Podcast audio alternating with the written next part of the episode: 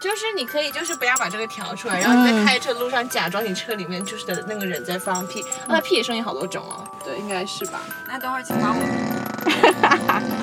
我开始录了。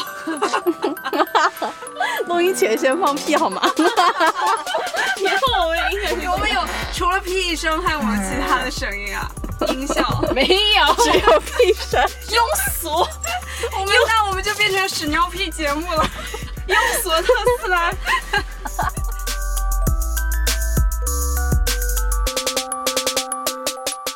Hello，大家好，欢迎收听《别处狂欢》，我是唯一，我是 Bonnie，我们是一档追踪一本正经的人类为发展多重生活而立 flag 的胡侃节目。今天我们在深圳和一位爱好广泛的普通青年聊聊他为什么跳芭蕾。让我们欢迎 Iris，耶！我是 Iris，就普通同事了解我，就是我是一个嗯普普通通、性格温和的正常人。我我超级正常，对不对？我没有任何不合理的地方，然后我不会提出非常不 reasonable 的要求，对吧？嗯，这个就是大众认知下的我，就是我朋友眼中的我，就是一个非常喜欢挑食。然后有很多奇奇怪怪爱好的人，像今天我们会聊到就是跳芭蕾，然后我也喜欢画画，喜欢摄影，然后特别喜欢打游戏，然后喜欢，呃，以前追过韩国团体，然后也关注日本哦，韩饭圈达人，对，然后嗯，日圈其实也有，因为看动漫混二次元，然后国内会看，呃，会听中抓，听广播剧，最早一批。追一下中抓的，然后看耽美，等等等等，奇奇怪怪的嗯爱好。我也是。单美单美头号腐女。对，最早开始就是像风弄他们那那时候开始，对不对？嗯嗯嗯嗯嗯嗯。好的，要收一下，收一下，收一下，收一下。真的是，这面不能说太多。寡。对。我其实是从去年开始想把就开始决定开始学芭蕾的。去年我正好是从呃广州搬到了深圳，然后我想找一个我能够坚持下来的一个运动。我之前尝试了很多种运动，都失败了。我是我尝试了跑步，嗯，我坚持了最多一个月，然后我就无奈的放弃了。然后也坚持了做像什么呃呃健身环，然后什么 HIIT 运动，然后。无一例外的，只要工作太忙，我绝对会放弃。对，然后我就想找我对什么东西感兴趣呢？然后我就想，可能我还是觉得我跳舞还行。嗯嗯。因为我从幼儿园的时候就其实开始学舞蹈，只不过当时其实其实是混在一起学的，像呃民族舞呀，还有是中国舞啊，其实大家都会多多少少教一点，可能有一定基础，但后来很。很长一段时间没有学习了，当然像你的软开度什么东西不行，但是你的协调性是好的，嗯嗯，所以我就在想，那我找到呃跳舞的感觉之后，是不是我更容易坚持？然后它其实比单一的某一种运动，其实对我来说，我觉得更加有意思一点，嗯嗯，所以我就决定去试课了。然后最后我找那个舞蹈机构，它其实是有很多种舞蹈。它会有，比如说有古典舞，然后它可能每天都会有课。第一节课它更像是一个基础训练，它会练你的呃耐力或者是某一种舞的技术基础。然后每周其实它会固定有两节芭蕾集训在那儿。然后第二节课他们会学一个成品舞。然后我是从那个时候开始就接触不同舞种。然后其实陆陆续续上了大半年的课，然后碰到嗯疫情，嗯没有办法去上课，然后。之后迎来了夏天，我有一个很漫长的一个暑假，所以那个时候其实就没有再坚持了。然后从九月份开始，我就退掉了这个舞蹈班，然后在一个新的呃专门学芭蕾的机构，然后一直开始上课到现在。那就是下班的时候，一般去呃上多长时间？一般一节芭蕾课是一个半小时。一般一节普通的芭蕾课，我们其实分为几种哈，每个老师不一样。首先，我们可能会从热身开始，然后我现在在的那个，我可以说下两种不同的芭蕾集训，因为之前一个老师他们教的其实大部分。呃，基本思路是一样的。首先会带你先热身一下，把身体活动开。有的老师习惯于是从头到脚就是做一些运动来拉伸，另外的老师会习惯就是让你身体先热起来。比如说我们先来做小跳，嗯嗯，就是手放在你的腰上，一位小跳，二位小跳，然后让你呃开，然后心跳开始加速，然后开始热起来，然后我们再从地面动作开始。地面动作就是我们会躺在一个瑜伽垫上，然后包括你呃。勾绷脚，然后你抬腿控腿，然后其实也有，比如说你核心的一些训练，嗯嗯，然后这些练完之后呢，我们开始会到把杆上进行压腿，或者说是呃做一些基本的 releve，就是呃立半脚尖，然后或者是普利耶做单一的下蹲的动作，然后基本的做完之后，我们开始就是单手扶把，开始做一些把上的基本训练。然后基本上，我觉得每一个环节大概是三十分钟左右的时间。其实要练的组合还比较多。如果把上的动作练完之后，有时间我们可能会把下，就是不依靠把杆，单独的做一些呃地面中间的一些训练。虽然感觉你感觉一个半小时挺长，其实你一点都不觉得长，很快就过去了。你刚刚讲到，嗯，就是譬如说之前的那些机构，他们教像古典舞、中鼓，他们就会有一个成品的曲，然后大家可以会学会跳。对。但练芭蕾感觉更多就是一些基础的训练，然后身体的各个部位关节的，然后还有肌肉体型的训练。嗯。那会有想要，譬如说，我不知道就会不会类似于会期待说，或者有这样的一个计划。然后是要，譬如说练一个曲子，练一个剧目，对，或某一个剧目，或者某一些经典的，嗯，芭蕾舞剧的桥段之类的。我不知道培训机构会不会这样，或者说你们自己会不会学的时候会有这样的期待呢？因为我觉得芭蕾首先它的门槛很高，嗯，所以对小朋友来说，他们可能会有这个练剧目的必要。嗯，然后在成人机构，我觉得剧目分两种，第一种就是它其实。你即使是初级零基础，他也可以教你，只不过跳出来就很丑而已。嗯，我就是你可以跳一个剧目或一个没有难度的东西，但其实这个人你的肌肉完全支撑不了你穿足尖鞋，或者说你就算你穿软底鞋跳出来那个动作软绵绵，也还是很难看。然后另外一种就是可能在中级或者高级以上，就是有的人他本来就有芭蕾基础，然后他对自己要求也挺高的。有的芭蕾机构我觉得他还是会开这种剧目课的。然后教大家跳一段舞，或者是嗯教一些某些很经典的剧目，像吉赛尔里面那一幕独舞之类的，所以就是因机构而异吧。但是我觉得我目前观察到的情况，就是大部分我们现在学芭蕾的成年女性，就是我们的身我。经历过的就是我们的身体能力暂时不足以支撑我们完成一个完整的剧目表演，因为剧目表演它其实包含了所有我们在把上地面练到这些动作，但练这些动作的时候，我们是没有扶着，是不能扶把杆的，而且你要像是跳舞一样跳出来，而不是跟着节奏一二三四，所以其实根据舞蹈旋律是有变化的，所以我是觉得还挺难的。对，嗯，因为而且我另外还觉得，就因为你刚刚讲到说，因为你是想要找一个运动，然后可以坚持，嗯，所以他感觉更多像是一个就是别人去健身房，然后你就是。换了一个，对我去我去跳舞，但其实我是呃，也不是说它当做我的运动，我觉得是一个其实我内心隐藏的小爱好。因为我小时候我是非常喜欢跳舞的，但是我放弃跳舞一个很大的原因就是我学会了之后，我会总是会被拉去表演，就是可能家庭聚会里面妈妈说你跳个舞啊或怎么样，然后我心想我不想学这个东西了，这个东西。很难看，而且你长大之后，就是大家就说啊，嗯，可能学校需要出一个节目，单位年会需要出个节目，我就非常抗拒这种事情，嗯，所以我就我觉得觉得我不行，而且其实，在试各种舞种的时候，其实我是发现我对特定的舞种其实是有偏好，或者说是更适应的。我觉得我的弱点其实是在于，就是我的软开度不是很好，嗯，然后，但是我的优点是我记动作特别的快，然后我。听音乐的那个旋律和节奏，我能把握得很准，嗯嗯，所以这一点其实在跳一些街舞的时候，我就会学得很，怎么说呢？很奇怪，动作都记得，但是跳出来感觉完全不对。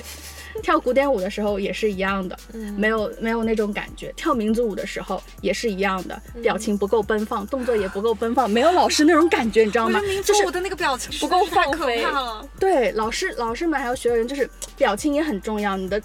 舞姿也很重要，像我，我有点害怕，我觉得我没有表情就是我最好的表情。就芭蕾，就是其实，哎，我觉得是找到一个比较合适的，就是它的拍子我能听得很清楚，嗯，然后我其实能根据这个旋律做一些的变化，然后它其实要求你的上肢四点是稳定的，所以我不用太担心律动的问题，嗯，因为我不知道街舞它的律动是一个什么样的方式，但是我总觉得我。跟不上还是我弄的不对，就跳出来很奇怪。动作我觉得没有错，但是怎么看怎么怪。可能是一个被 programming 之后的街舞，就是就是感觉可能不够那么的，我不知道灵活。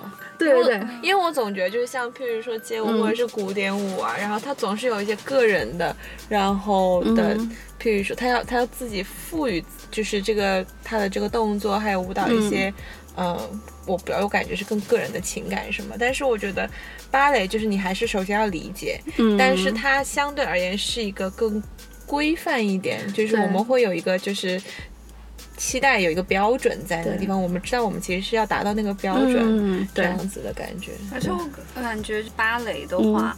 它的音乐基本上都是比较古典一点的，或者说经典选段的话，都是什么巴洛克风格的音乐。那这种音乐的话，它是拍子是很严谨的，对，很严。因为芭蕾它基本上一个，嗯，可能一套动作，比如说我们就说蹲这个动作，它可能就八个八拍。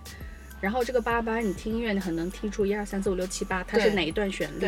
其实对你来说，你很好掌握，你大概知道每个动作在哪儿，其实很方便。即使你做快的小踢腿、小弹腿，你可能那个节奏变快，但你还是很明显能分出一二三四五六七八。就是对我来说，这个音乐性它很好找规律，做题思路。就 是就是，不知道为什么因为我有一点回到本行的感觉，怎么回事？我觉得我的学习经验和我的职业经历告诉我，我要习惯去寻找规律和记笔记。其实跳舞也是一样的，就是记动作和我记旋律的方式，我我也是一样的。我会上课前我会想一想这个动作的规律在哪儿，这样子我就不至于忘掉，就可以跟音乐去做调整。所以这是一个嗯，还蛮好玩的一个点。那你有为跳芭蕾采购什么？当然有呀，就是现在就是芭蕾班有个非常精彩的地方，就大家好像就是对来穿什么上芭蕾很有要求，不管自己跳成什么样，但是体服对体服会要先买好，就是就是基本上贵的体服有上千的，然后便宜的体服那也有几十块钱、一百一两百左右的。嗯。但我发现大家每次上芭蕾时的时候是非常有仪式感的，一定会穿体服来。我最开始上芭蕾的时候，老师我是其实就感觉是穿着运动装来的，然后老师跟我说，你可能要穿芭蕾体服，要穿大袜，要这样子，因为我们会比较容易看到你的肌肉的走向，这样子就知道你的动作哪里做的。嗯，到不到位？嗯嗯嗯，好，所以我就养成了会去呃买芭蕾体服，然后可能我就大概两三套就换着穿。嗯嗯，然后最近最近加入这个芭蕾学校，就是其实被卷到了，就大 就大家每次上课那个体服哇，色彩斑斓，每次都能换不一样的。然后上周有一个女孩也是第一次来上芭蕾课，她说啊，来上课大家都要嗯穿成这样吗？为什么要穿芭蕾体服？然后我就在旁边非常认真的给她解释，是为了方便老师看出你的肌肉。线条，然后坐我旁边另外一个女孩解释，她说：“啊，没有什么，就好看。”瞎说什么大实话？对，我要说，我说，我想一下，我觉得，嗯，我觉得你说的对，主要才是好看。对，就是你说的都对，嗯，因为大家其实上芭蕾课就是跟其他舞种不一样，其实也是有一个仪式感嘛。对，这也是来你上课的动力之一。所以现在像我，我也也就有，我有几套，一二。三四五六七五，没有那么多，五五套五套五套那个体操服，然后有大概四五条就是芭蕾的裙子，然后可能两三条那个呃短的那个裤子。其实偏向于裙子，我更喜欢穿裤子去上课，因为你躺在地上你要抬腿啊。对对对，就是这个，这样我觉得嗯更方便一点，更方便一点。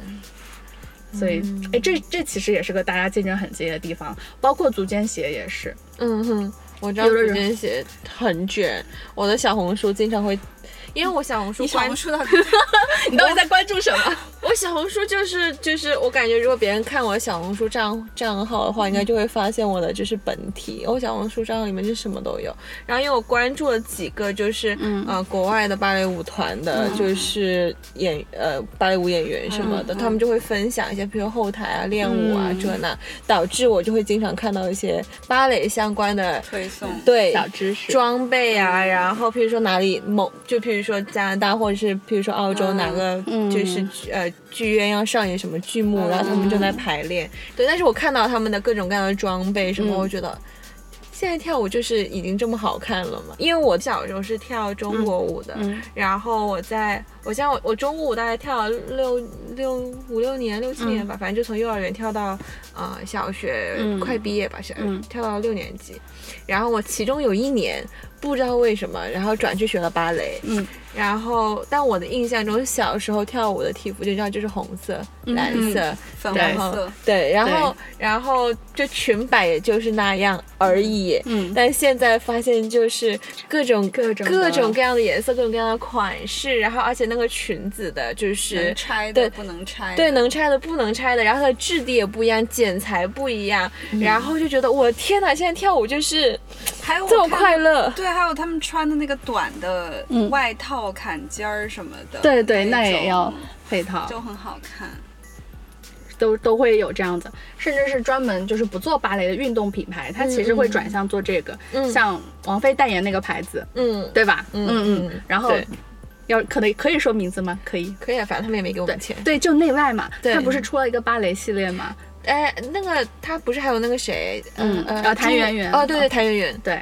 然后就是，我发现他们其实也开始出芭蕾系列，但是他那个那个芭蕾系列，我，嗯嗯，对上课来说好像不太实用。我感觉它还是更像是那种，嗯，瑜伽练功夫的那一种感觉。嗯嗯，因为他有的那个坎肩，它其实是给芭蕾。然后我穿了一次去上课了，就说，嗯，下次不要穿这个东西来了，看不到手臂线条。就是好看，但不实用。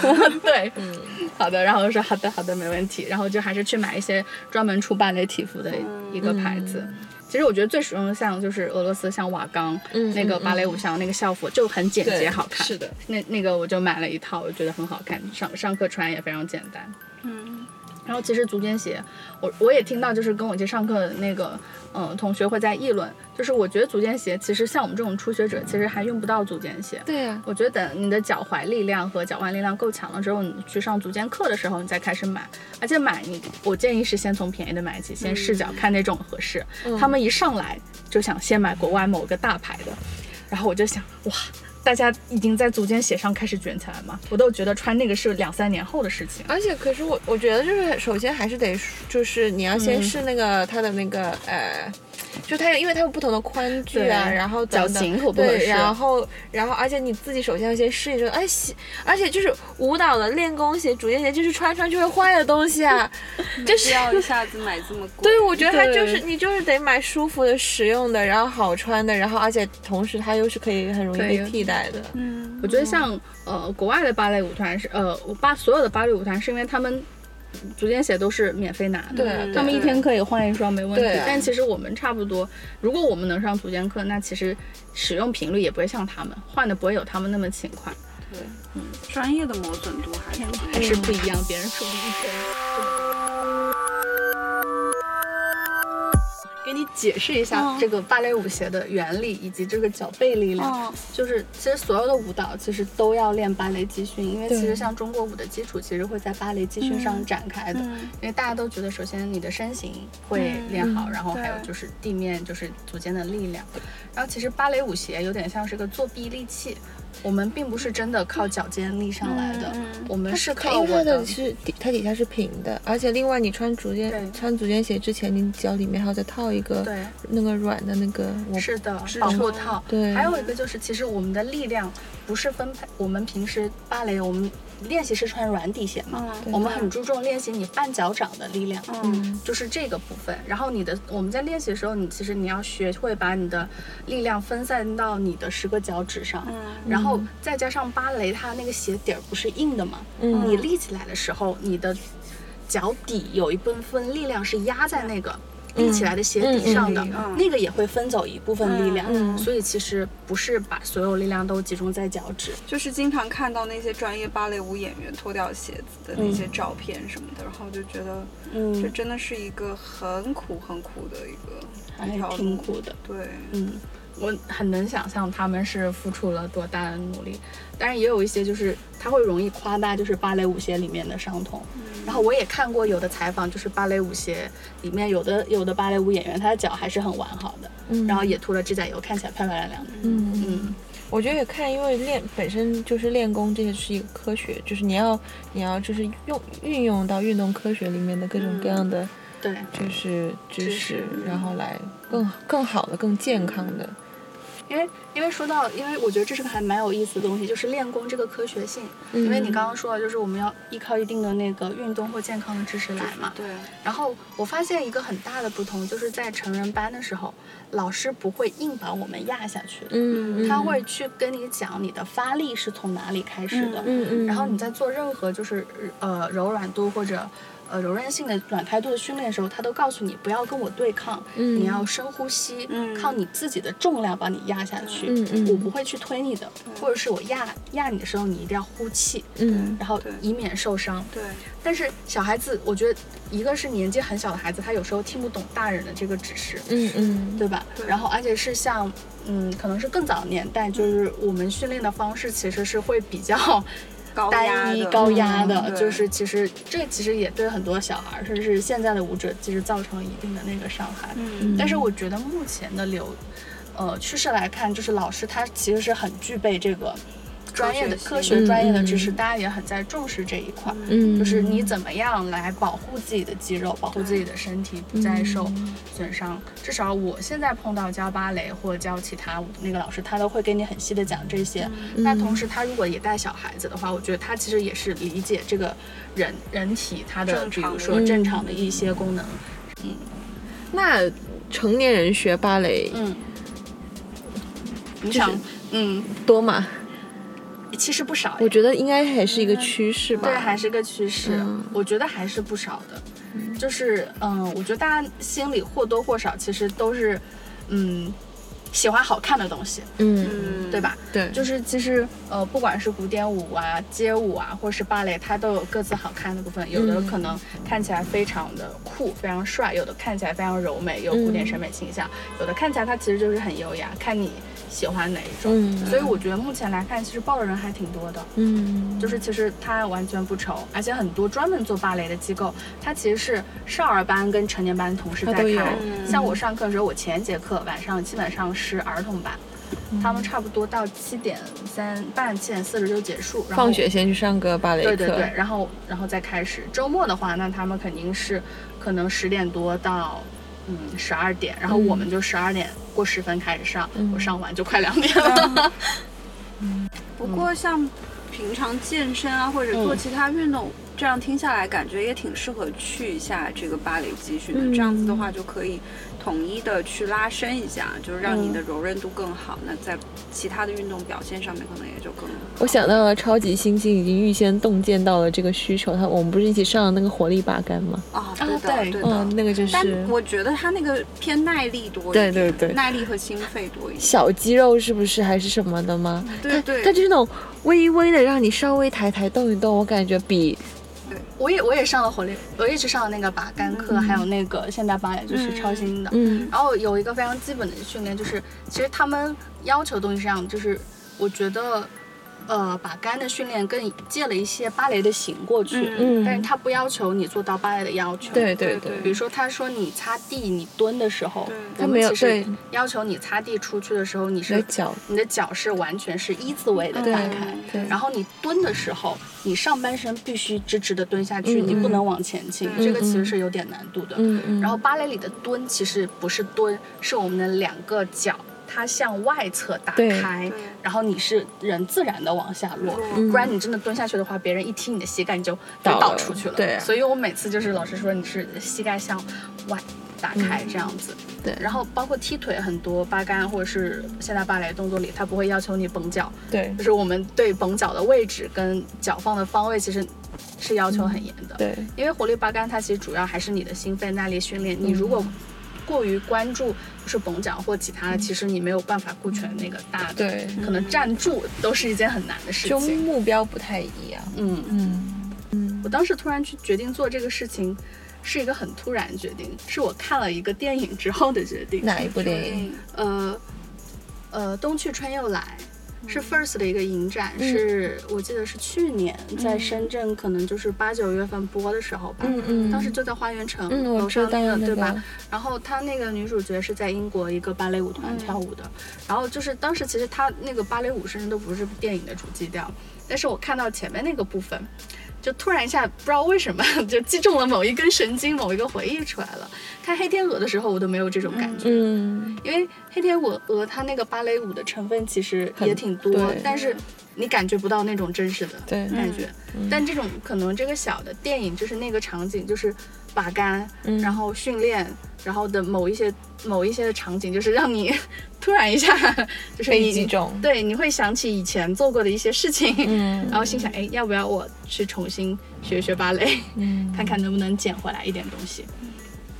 不过我觉得现在好的一点是，你想做什么，它其实都有机构，或者说你都能找到资源。是的，哎，商业市场真的厉害呢。对，我们的需求都被人家发现了。对，而且你其实可以去网上做搜索，我非常擅长检索跟研究，所以我就 在去报班之前，我去做了一些研究。就是深圳有，我会先列出来有哪几家舞蹈机构，然后我会根据他的评论去筛选一些我觉得哪些可能在我的 list 里面，然后再根据我家住的那个附近哪些是在我。就是可以坚持的范围之内的，然后我就专门去试这几家，然后我再做决定。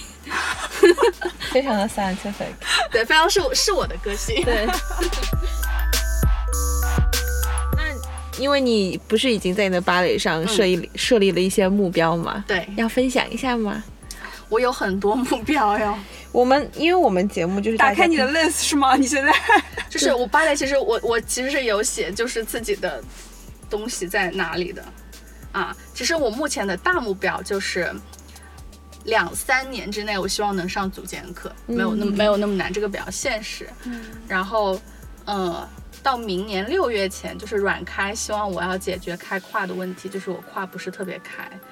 然后，嗯，地面训练希望我的核心能够加强，就是牺牲腿的时候，我不用每次都 不用，就是 到最后一个八拍我根本坚持不下来。嗯然后主要就是核心训练，然后其他就是比较单独的把干某一个训练的动作，这是小的目标。我的妈呀！天哪，好的，这是你平常用的吗？还是为了这？他一最最近我们来上我们节目的妹子都是计划达人，对，这是我有个大目标，但是我还是大目标，我下面会列一些小的目标。还有看一下项目是吗？通过完成一些子项目完成一个。就 break down 那个任务，然后完了之后不断推进吗。下次能给我们看一下你的钢叉吗？真的，哎每一个。最近我们访问的朋友怎么回事？大家一个一个感觉就是已经计划好了，就是为了等等着上我们节目。对，就是认真把自己。